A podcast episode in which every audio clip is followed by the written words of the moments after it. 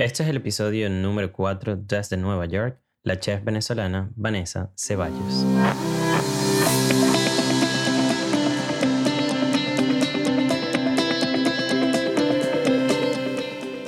Bienvenidos a Migrantes Exitosos, soy el doctor Duples Blanco, migrante venezolano viviendo en Estados Unidos. Y todas las semanas traigo mensajes, historias y entrevistas que te van a inspirar al conocer de primera mano la mentalidad y la ética de trabajo que llevaron a otros migrantes a alcanzar el éxito lejos de su país natal. El día de hoy tengo el placer de tener como invitado a la bellísima chef venezolana Vanessa Ceballos, quien es originaria de Mérida, Venezuela, y lleva ya 10 años viviendo en la ciudad de Nueva York. Ella actualmente es la dueña y fundadora del restaurante Firefly y es presidente de la Cámara de Comercio de Sunnyside en Queens, Nueva York. La pasión que tiene Vanessa por la cocina comenzó desde muy niña con su abuela, ya más adelante van a escuchar cómo comenzó todo eso. Y en el año 2008 aproximadamente comenzó a estudiar en el Centro de Capacitación Profesional de Alta Cocina, en Caracas. Esto le abrió las puertas a trabajar como sous chef en un reconocido restaurante en la ciudad de Caracas hasta que decidió radicarse en los Estados Unidos y visitar varios países de Europa para ampliar su conocimiento gastronómico. Hay cuatro cosas que vamos a aprender el día de hoy con esta conversación que tuve con Vanessa. La primera es cómo encontrar tu pasión desde muy temprana edad. Ella la encontró muy pequeñita cuando estaba trabajando con su abuela y después decidió que la cocina era lo que se iba a convertir en su profesión. La segunda, vamos a hablar un poco sobre migración y resiliencia, cómo ella pasó de ser chef, luego mesera, hasta luego tener su restaurante acá en los Estados Unidos. La tercera es la importancia de reconocer los focos de motivación que tenemos frente a nosotros. En su caso son su mamá, su hija y su familia. Y la cuarta son unos tips que nos deja para madres emprendedoras. Así que si crees que esto que hablaremos el día de hoy le va a servir a alguien, no olvides de compartirlo y comencemos con esta historia ahora. Hola amigos, bienvenidos a otro episodio del podcast Migrantes Exitosos. Hoy de verdad que estoy súper emocionado con tener a mi lado a la chef venezolana Vanessa Ceballos. Ha sido un gran camino, un, gran journey que he tenido para, para, para, llegar hasta aquí. Es la primera mujer que tenemos en el, en el podcast. Es venezolana, madre, chef. Eh, ya se encuentra aquí desde hace aproximadamente 9, 10 años en, Estados Unidos. 10 este años este año aquí en Estados Unidos. Ha tenido ya dos restaurantes es presidenta de la Cámara de Comercio de acá de Sunnyside, donde se encuentra el restaurante donde estamos hoy, que se llama Firefly. Y todos estos títulos suenan grandísimos, pero ¿cómo, cómo se define Vanessa Ceballos? Y creo que el título más grande para mí de todos los que me acabas de decir, gracias Douglas y gracias por, por invitarme. El primero es mamá y el segundo es hija y tercero y cuarto pues viene todo lo demás. Para mí la familia es lo más importante. De hecho, cuando decido venirme a Estados Unidos fue para buscar un futuro mejor, no solo para mí, sino también para los míos. Creo que mm, ya venía como vaticinando todo lo que, lo que iba a pasar y en 2011 tomé la decisión junto con el papá de mi hija de, de venirme para acá. Él vivía aquí ya, pero nos enamoramos, gracias a Dios, y hizo posible que yo, que yo esté aquí el día de hoy. Eh, me defino como una persona luchadora, como una mujer que siempre va por lo que quiere. Eh, si tú me pones un reto, yo hago hasta lo imposible por alcanzarlo, pero si yo sé que eso no es lo mío, yo tampoco es que voy a hacer lo imposible por, hacer, por obtener algo que sé que no me va a llenar. Entiendo. ¿Cómo fue ese comienzo de que llega Vanessa Ceballos a entrar a una cocina, a entrar a un restaurante? ¿Cómo fueron esos primeros pasos tuyos en la cocina? Bueno, la cocina para mí es algo como de familia, porque mm, yo soy de Mérida, ¿verdad? Em, vivía con mi abuela mientras mi mamá vivía en Caracas y trabajaba en Caracas. Mi mamá es arquitecto y trabajaba allá. Y mi abuela vendía comidas los fines de semana en mi casa. Así que como que desde chiquita supe que la comida te, traía algo de ingreso, ¿no? Y que también servía como excusa para compartir, para, para conocer personas. Así que todos los domingos en mi casa y los sábados decía, se vende mondongo, se vende pasticho, se venden helados. Entonces los helados los hacía yo con mi abuela y los helados, el dinero era mío y el dinero de la, de la comida pesada era de mi abuela. Em, ya después cuando voy creciendo, mi papá eh, siempre me ponía a hacer sándwiches en la casa y me decía que me quedaban muy ricos y yo me lo creía. Entonces empecé a hacerlos cada vez, cada vez mejor. Em, tuvimos un restaurante en Caracas también, uno muy chiquito, en, eh, en, un área que se llama Cementerio, Prados de María, algo así se llamaba ese, ese sector. Eh, así que siempre estuvo como que en mi mente esa parte de, de tener algo eh, relacionado con la comida, así fuera un restaurante, un camión de comida. De hecho, antes de venir me había comprado un camión de comida y decía, si no se da eh, la parte de ir a, a, Estados Unidos, pues armo mi camión y me pongo a hacer eh, comida, que iba a ser de comida mexicana. Y me pongo a hacer tacos, de hecho le puse durangos, ya estaba listo el diseño para hacer el, el, el wrap del camión por fuera, tenía un, era un charro con un sombrero gigantesco y resulta que me aprobaron mi visa y bueno, se acabó, se acabó el sueño del food truck en Venezuela, pero comenzó este. Ok. Em, y así fue como comencé, ¿no? Eh, bueno, estudié en Venezuela cocina porque ya era a lo que, como que a lo que me quería dedicar, quería perfeccionar esa parte que me gustaba. Eh, ese, esos, esos, esa posibilidad que tienes cuando cocinas algo y lo sirves y verle en la cara a la gente que, ay, qué rico está y sentir que esto lo hice yo, es, es algo como que te llena, pues. Y mm, es algo que quería mantener en mi, en mi, en mi día a día se puede decir, porque hasta el sol de hoy yo sirvo un plato y yo espero siempre en recompensa un estuvo rico, un me encantó, un voy a volver, o sea, esas cosas para mí son, creo que son más, mm, las siento que más valiosas que, que el dinero en sí, el poder complacer a las personas con mi trabajo. ¿Y cómo fueron esos comienzos? O sea, llegaste acá una vez teniendo tu restaurante, comenzaste en alguna... ¿Cómo fue ese comienzo? Ojalá. bueno, no, ojalá no, porque es que todo, por todos los procesos por los que he pasado desde que llegué hasta el día de hoy han tenido eh, una excelente justificación para, para lo, que, lo que es hoy en día, para lo que tengo hoy en día, que es Firefly. Que mm, todavía no es que somos una franquicia, no somos un negocio gigantesco, pero somos un negocio estable y es muy difícil pasar un año abierto eh, ya tenemos dos, gracias a Dios. La mayoría de los negocios aquí en Estados Unidos cierran antes de cumplir el primer año, así que nosotros ya tenemos una, un trofeo ganado, ya con el, con el tiempo que tenemos acá establecidos. ¿no? Em, primero fui mesera, fui mesera en un restaurante colombiano, el, el uniforme era un poco difícil para mí, porque no, no me había tocado nunca ponerme que si una falda, gracias a Dios era de las más altas y no tenía que usar eh, zapatos altos, entonces de hecho me dieron ese trabajo porque me dice el dueño, te voy a dar el trabajo porque solamente porque te me pareces Alicia Machado. Wow. y yo dije, bueno, pues para mí fue un cumplido y, no, y de hecho ese mismo día comencé a entrenar bueno, fue bien cómico esa, esa parte de salir a buscar trabajo porque yo no hablaba inglés perfecto. Entendía y gramática, porque en, Venezuela estudié inglés. Y yo pensé, yo me veía las series estas de Friends y todo eso, y yo dije, por favor, ya aquí va la gringa.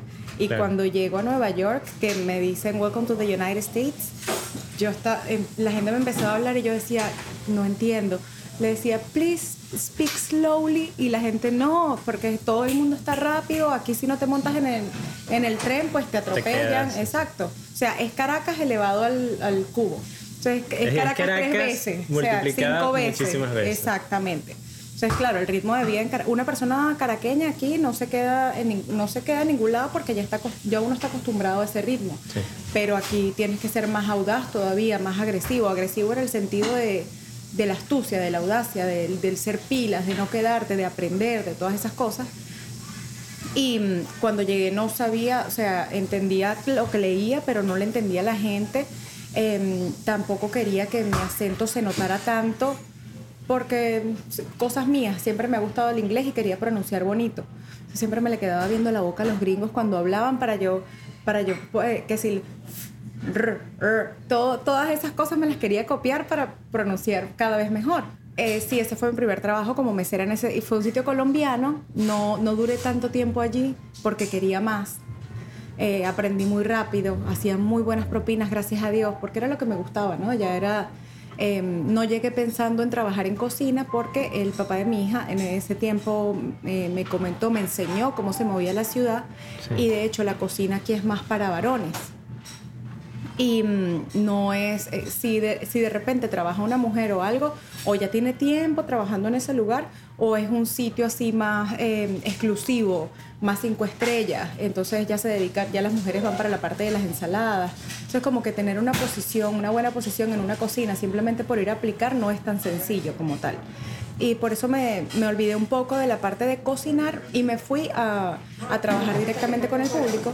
Eso me iba a ayudar también a aprender más el inglés Em, me iba a ayudar eh, a saber cómo tratar, cómo era el trato de, tú a tú con las personas y de verdad que para mí fue la, eh, la catapulta. Lo que te llevó al siguiente paso. Ajá, lo que me llevó al siguiente nivel de yo decir, ahora, gracias a Dios, mi inglés es de un 100%, puedo decir que un 80% em, es un inglés bueno hay cosas técnicas, por supuesto, yo me pongo a leer un libro de, medicina o de leyes y me cuestan algunas cosas, pero eh, sí eh, logré tener un avance en esa parte que, me faltaba. Eh, trabajé como mesera como en unos seis lugares diferentes, pero siempre uno fue mejor que el otro, gracias a Dios, porque siempre quería ir trabajando con, en, mejores y mejores lugares porque así conoces diferentes personas, ¿no? A veces no es cuánto, en, en inglés dirías it's not it's not what you know, but who you know. Yeah, it's about network. Como que de networking las personas que conoces durante ese camino en el que, en el que tú ibas. En este Exactamente. Tuve la oportunidad también eh, de trabajar en lugares italianos. Siempre me gustó la comida italiana desde, desde niña. O sea, eso fue en Caracas más que todo. Yo llegué a vivir a Caracas a los 11 años.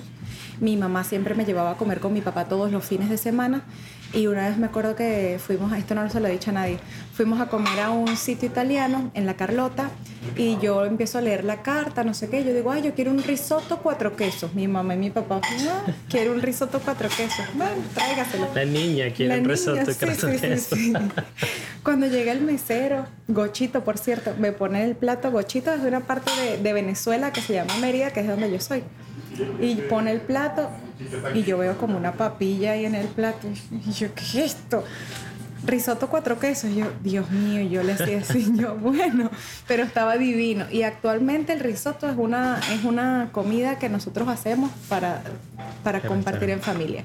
Oh, okay. O sea, para nosotros hacer risotto es que vamos a comer juntos. O sea, se convirtió poco a poco porque cuando comencé a estudiar cocina hice un risotto de espárragos que me quedó de muerte lenta y ellos lo agarraron de ahí como excusa.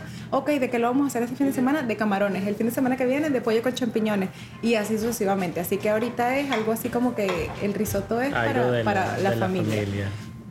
Y como, em, como estaba trabajando en lugares italianos aquí en Nueva York, la comida italiana se convirtió en mi comida favorita por siempre y como me encantaba tanto, aprendí mucho de las preparaciones, de los tiempos de cocción de las salsas, etc.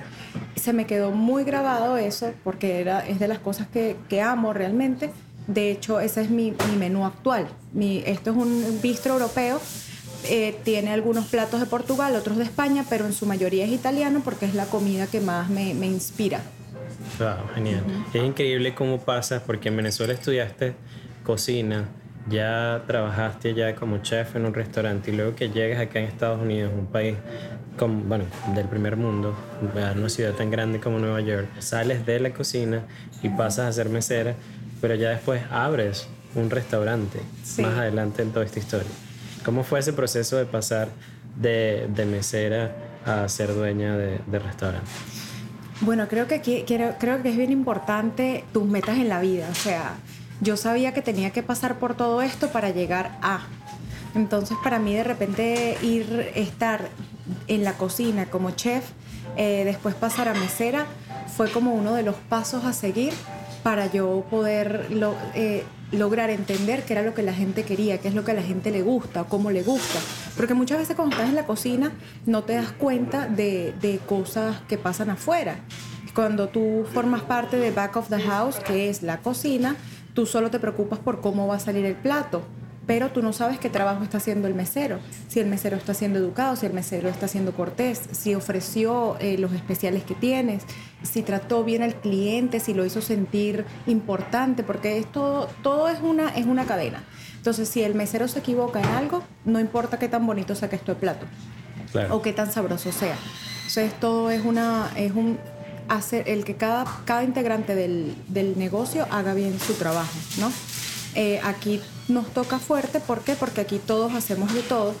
Eh, entendí durante ese tiempo trabajando que, que cuando tú tienes un negocio propio, tienes que saber bien y conocer bien todas las áreas.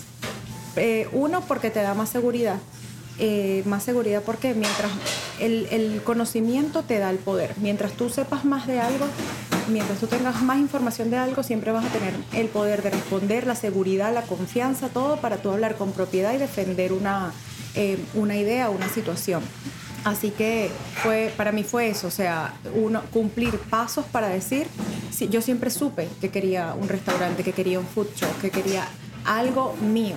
Porque desde chiquita veía a mi mamá, mi mamá es arquitecto, Em, pero ella siempre fue su propio jefe. Mi mamá era contratista, mi mamá era de los que se levantaba a las 4 de la mañana a trabajar y llegaba a las 11 de la noche. Eh, no era ama de casa, pero también cumplía su papel de ama de casa los fines de semana, nos hacía comidas ricas también los domingos. O sea, es como que mi ejemplo siempre ha sido ella, ¿sabes? De, luchar. Mi mamá es mamá soltera. Mi mamá siempre todo, desde el primer pañal hasta el último lápiz, hasta mi carro cuando cumplí 21, todo me lo dio mi mamá. Entonces, ¿qué más ejemplo puedo tener yo sino ese? Y decir, si mi mamá pudo, estando en Venezuela, que es un país con, con tantas cosas, o sea, que si no conoces a alguien no puedes hacer nada, que todo es una escala, una palanca, una cosa, eh, pues aquí, aquí lo puedo hacer más porque no funciona de esa forma aquí. Claro, hay veces que uno viene tan, tan acostumbrado a la viveza criolla que que no puede entender que aquí es diferente. Pero la vida y las circunstancias y los trabajos que tienen te enseñan a entender que definitivamente aquí lo que importa es la perseverancia, el talento, eh, las ganas, eh, lo que tú tengas en tu mente para lograr todos tus sueños o tus metas, no solo tus sueños. Ah, sí. O sea, abriste, abriste, pasaste de mesera, tuviste un primer restaurante que no es este donde estamos ahorita. ¿Y qué, qué, pasó cuando durante todo ese proceso en el que abriste aquel restaurante y después lo cerraste? O sea, ¿qué pasó durante ese fue tu primer emprendimiento acá en los Estados Unidos? Sí, ese fue mi primer emprendimiento. De hecho, yo siempre decía, ¿sabes qué? ¿Sabes qué es chévere cuando tú tienes una, una idea fija y tú decretas algo en tu mente y con la palabra, ¿no? Yo siempre decía, yo quiero tener mi primer negocio antes de los 30 y justamente, por decir, yo cumplo años el 14 de diciembre, anoten.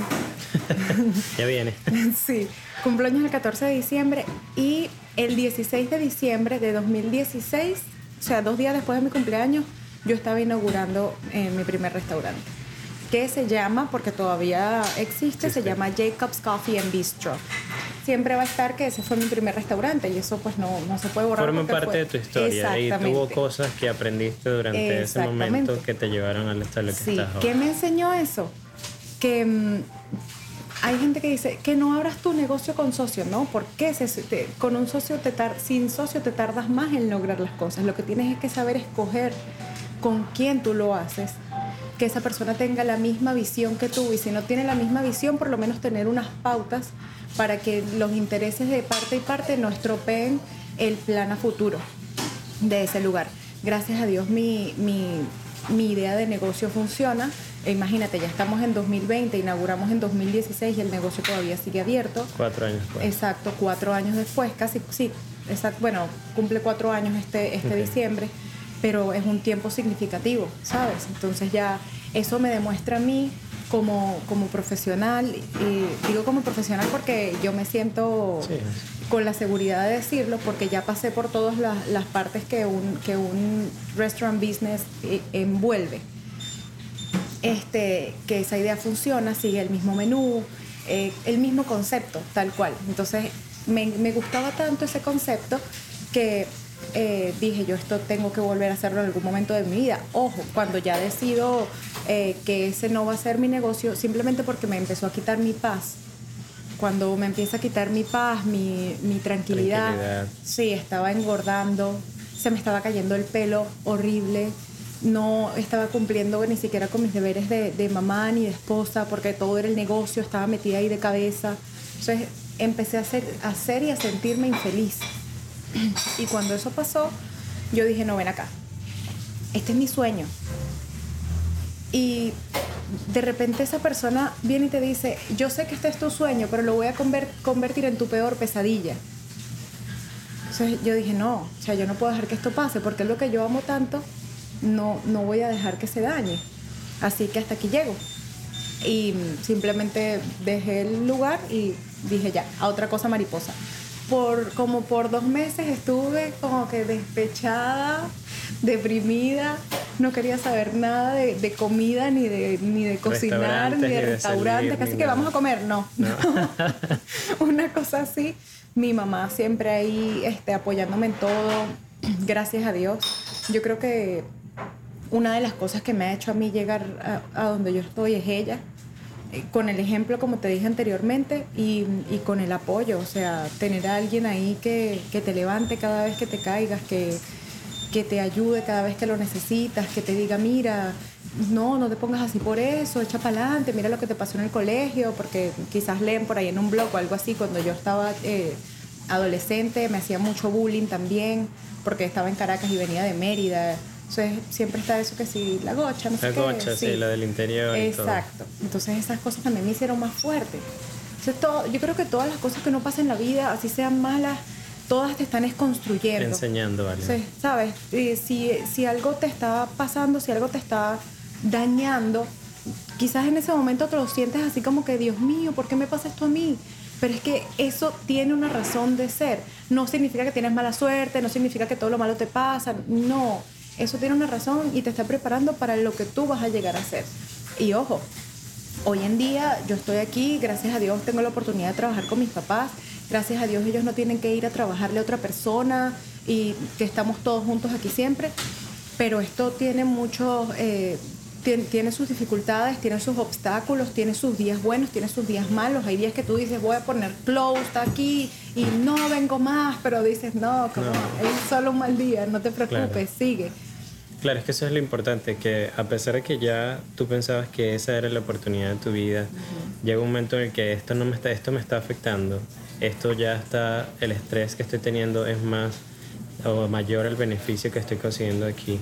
Voy a cerrar y eso fue lo que te dio la oportunidad ahora de abrir este restaurante en que puedas trabajar con tus papás. Eso fue algo tan loco, tú, porque resulta que yo decido, decido cortar mi sociedad, el negocio nunca lo cerré, o sea, no eh, decido cortar sociedad, dejar que olvidarme de que existía.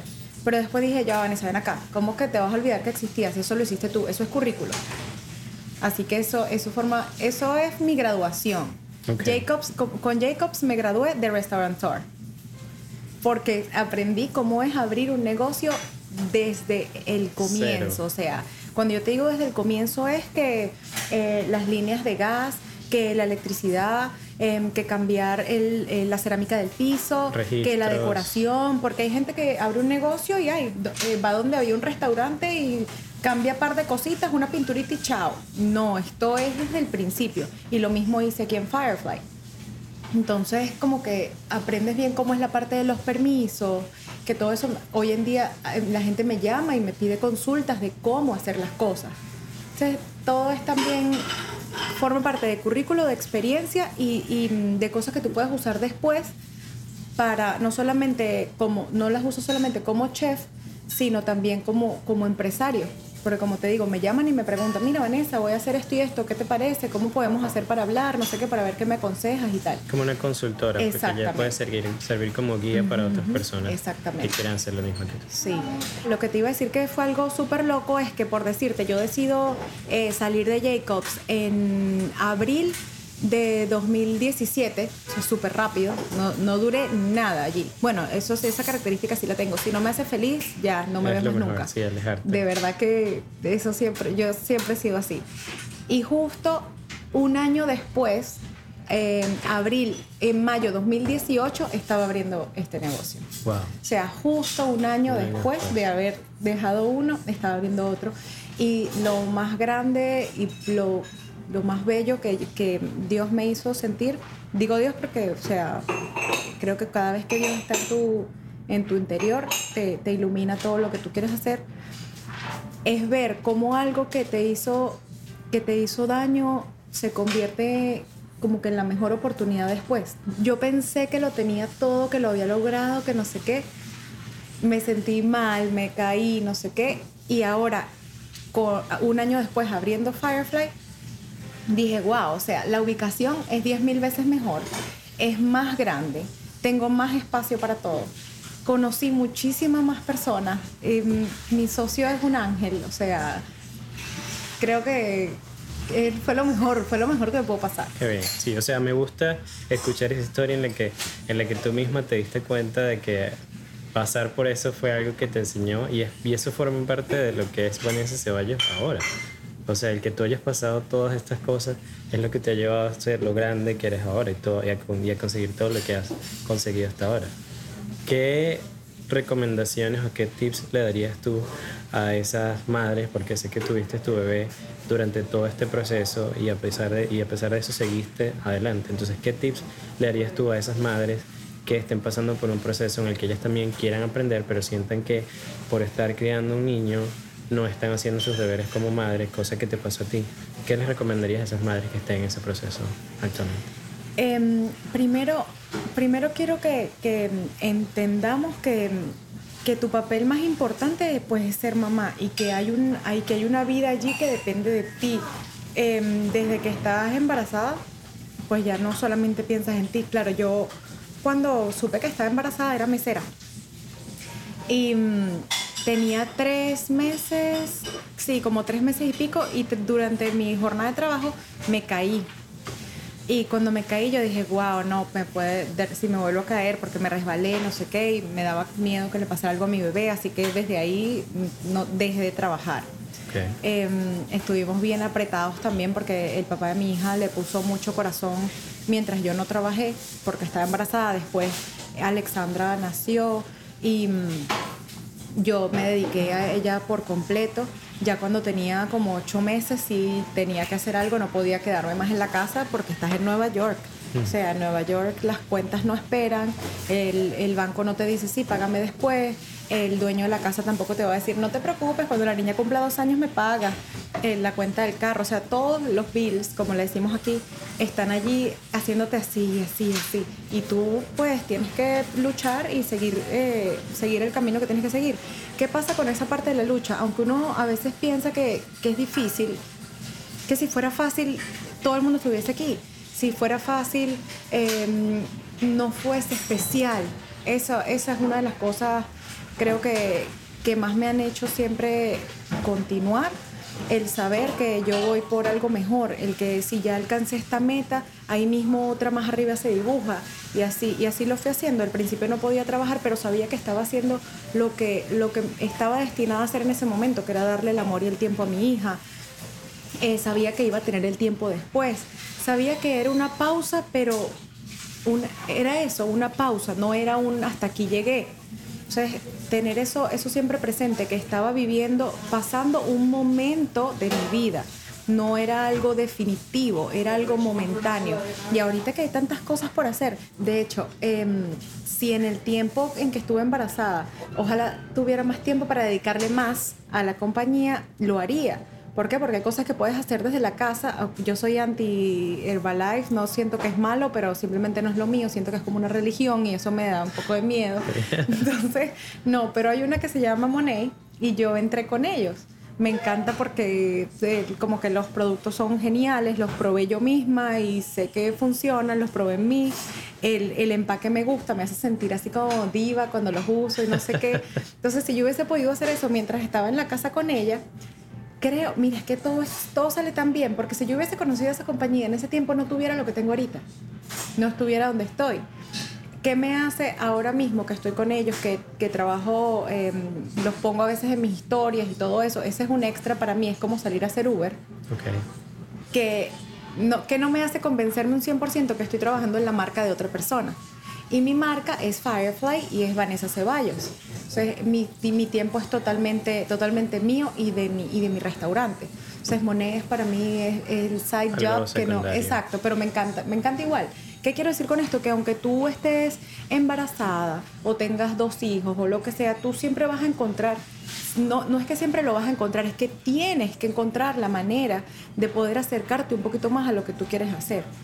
Porque si vas a estar ahí como que esperando, quejándote, no sé qué, lo único que vas a encontrar es sentirte peor, aislarte más y sentirte la persona más desdichada del planeta. Entonces, si, si comienzas a ver todas las cosas que te están pasando que no sirven, esas mismas cosas te van a frenar a ti para tú llegar a donde quieres llegar. Que me servía muchísimo a mí. Yo amo ver eh, eh, motivation talks en, en YouTube a veces hay unas que me llegan más en inglés, hay otras que me llegan más en español, depende de la persona que esté, del, que esté hablando.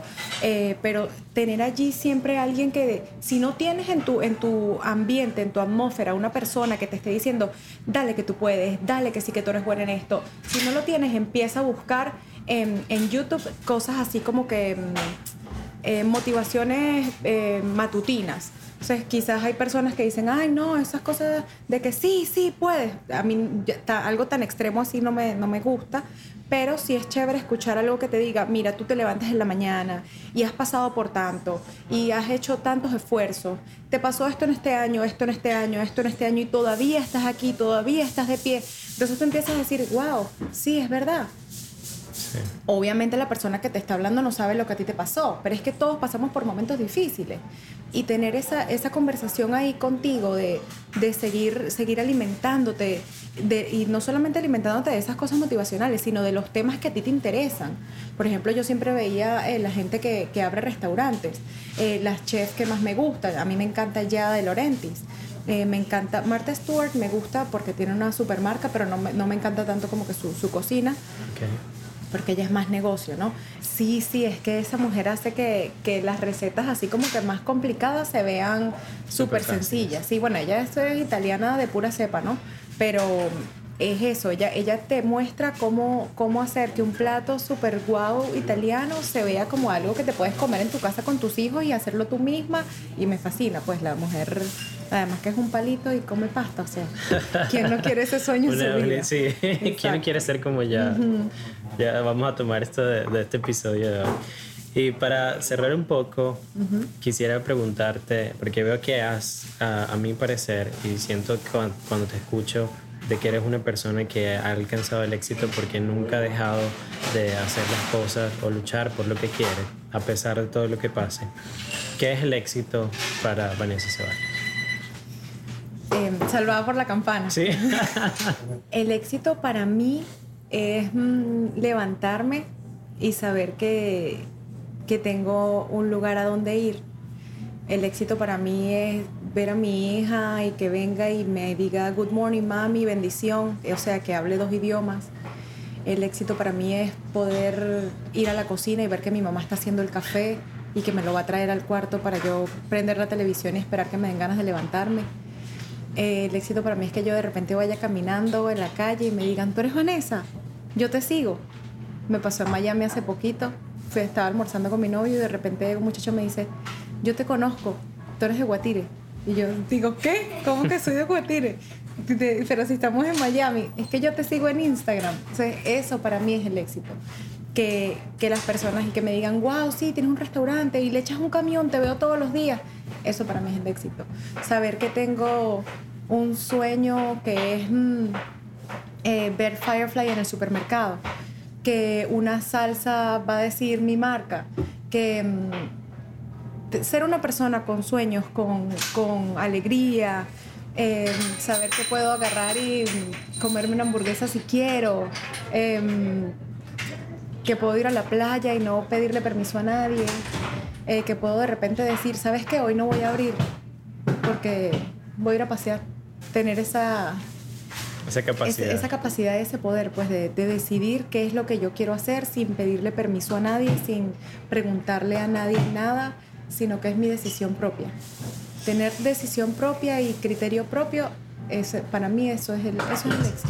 Wow, de verdad que aprendí muchísimo hoy de ti.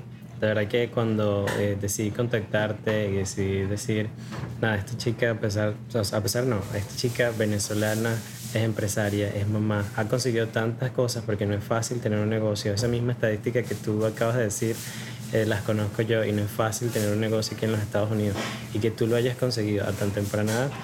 De verdad que es un orgullo y, muchísimas gracias por haber estado hoy aquí conmigo. No, gracias a ti. Así que de verdad, encantado. Muchísimas gracias por escuchar este episodio hasta el final. De verdad que disfruté demasiado de tener a Vanessa como invitada. Es una chica que a su corta edad ha logrado muchas cosas en su vida y que además ha abierto camino al mundo de los restaurantes en la ciudad de Nueva York, un mundo que es bastante difícil y que merita mucha preparación. Espero que también hayas tomado nota sobre los tips que nos dejó Vanessa y que hayas aprendido un poco sobre su manera de pensar al momento de afrontar los problemas que se nos pueden presentar en los negocios. Si te gustó este episodio, compártelo con otros chefs, con cocineros, con meseros, con tus amigos, con tus familiares, que de seguro hay alguien por allí aprenderá también de esta historia. Muchas gracias y nos vemos la próxima semana.